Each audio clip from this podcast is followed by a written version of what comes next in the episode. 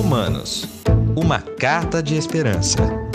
Com o pastor Josanã Alves. Olá, amigo, seja bem-vindo ao episódio número 7 do podcast Deus Primeiro. Hoje nós vamos estudar um pouco o capítulo 2 de Romanos. É um dos capítulos mais importantes do livro, um dos capítulos mais lindos do livro e nos ensina muitas lições importantes para a nossa vida cristã. No capítulo 2, Paulo, ele usa uma forma literária grega chamada diátribe.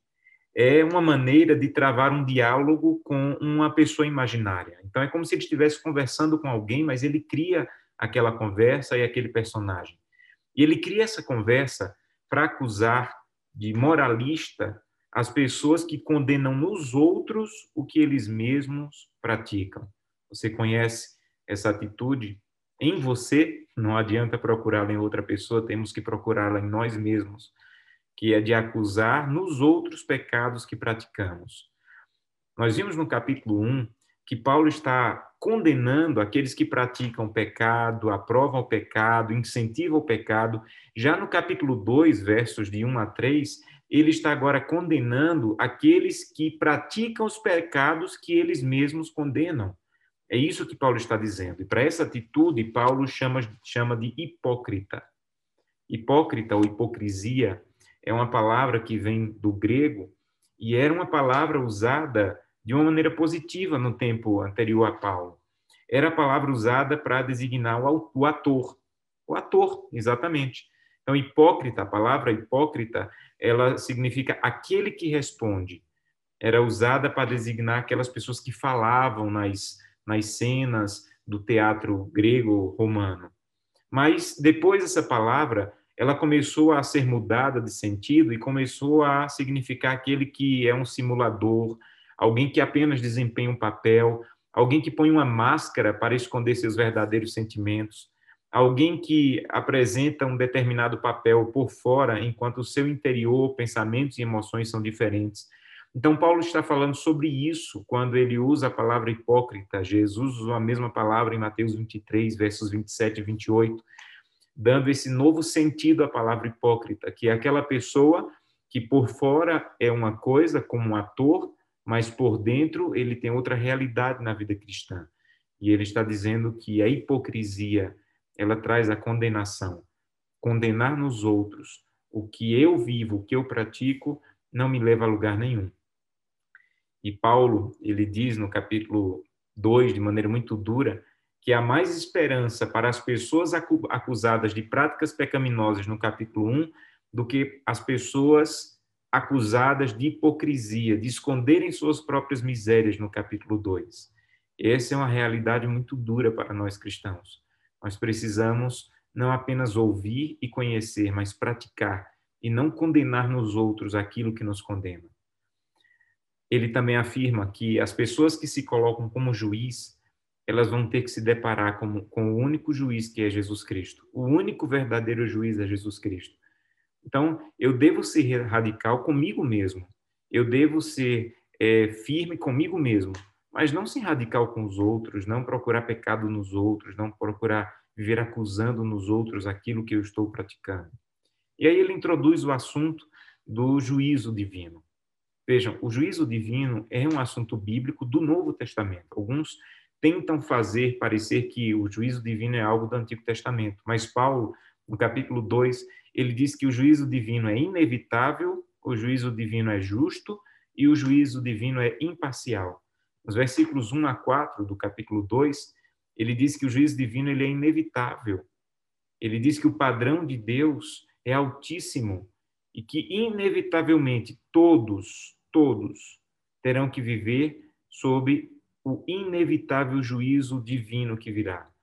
Mas esse juízo ele deve apresentar deve ser apresentado como a maneira de Deus erradicar o mal. Deus nunca quis erradicar o pecador. Ele sempre quis que o pecador se arrependesse. O juízo divino é para erradicar o mal. É por isso que no capítulo 2, verso 4, um dos versículos mais lindos do livro de Romanos, Paulo diz o seguinte: Ou desprezas a riqueza da sua bondade e tolerância da sua longanimidade, ignorando que a bondade de Deus é que te conduz ao arrependimento? Então, ele está apresentando a verdadeira função da bondade, da tolerância e da longanimidade de Deus, que é nos conduzir à mudança de vida, é nos conduzir ao arrependimento, sabem? Há duas atitudes diante do perdão de Deus. Imagine um homem que traiu sua esposa e recebeu dela o perdão. Ele tem duas atitudes diante do perdão recebido. O primeiro é trair novamente, imaginando que ela vai perdoar novamente.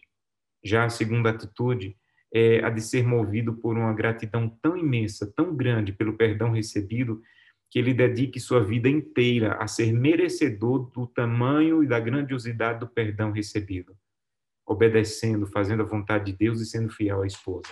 Diante de Deus é a mesma coisa? Paulo está dizendo: olha, a, a, a verdadeira função da bondade de Deus, da tolerância de Deus, é que mudemos de vida, que andemos de acordo com a vontade dele. William Barclay diz que uma das coisas mais indecentes do mundo é usar a misericórdia e o perdão do amor como desculpa para continuar pecando. Uma das coisas mais indecentes do mundo é usar a misericórdia e o perdão do amor como desculpa para continuar pecando. Que Deus nos ajude para que possamos viver à altura do perdão recebido. E Paulo continua dizendo no capítulo 2 que o juízo divino, além de ser inevitável, ele é um juízo justo. Se você estudar capítulo 2, versos 5 a 11, ele diz que o juízo de Deus é justo. A pessoa que vê a bondade de Deus e não muda é dura de coração ou impenitente, como Paulo diz, obstinada no erro. Essa pessoa está entesourando para si o justo juízo de Deus, porque ele é justo. E o versículo 5 diz que o dia da ira virá. O dia da ira, a revelação do justo juízo de Deus virá. Esse justo juízo de Deus é o que virá sobre todo o pecado, inclusive aqueles que se agarrarem ao pecado e não se arrependerem.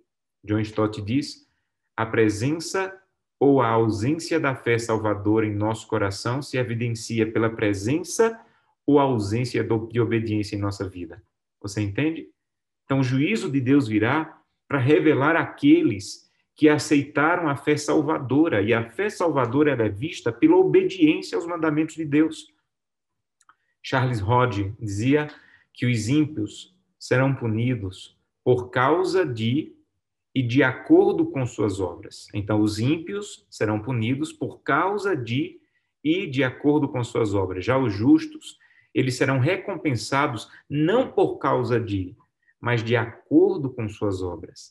Então, a recompensa do justo não é por causa de suas obras, mas o fato de ele aceitar a salvação e andar no caminho da salvação, ele vai receber recompensas de acordo com suas boas obras de obediência por andar no caminho da salvação.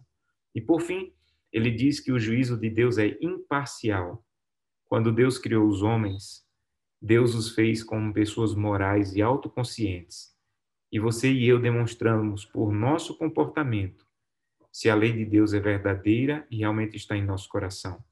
Paulo, ele enfatiza que quanto mais conhecemos a verdade, mais responsáveis somos por ela. É por isso que o juízo de Deus ele é imparcial. Não é aqueles que ouvem, verso 13. Leia aí. Não é apenas o simples ouvidor da lei, que é justo diante de Deus, mas o que pratica que há de ser justificado. Então, o juiz de Deus é imparcial, ele não tem preferência. Você teve conhecimento e você vai ser julgado de acordo com o conhecimento que teve. Não é por sua crença, não é por sua riqueza, não é por sua posição social. Você conheceu, viveu à altura do que conheceu.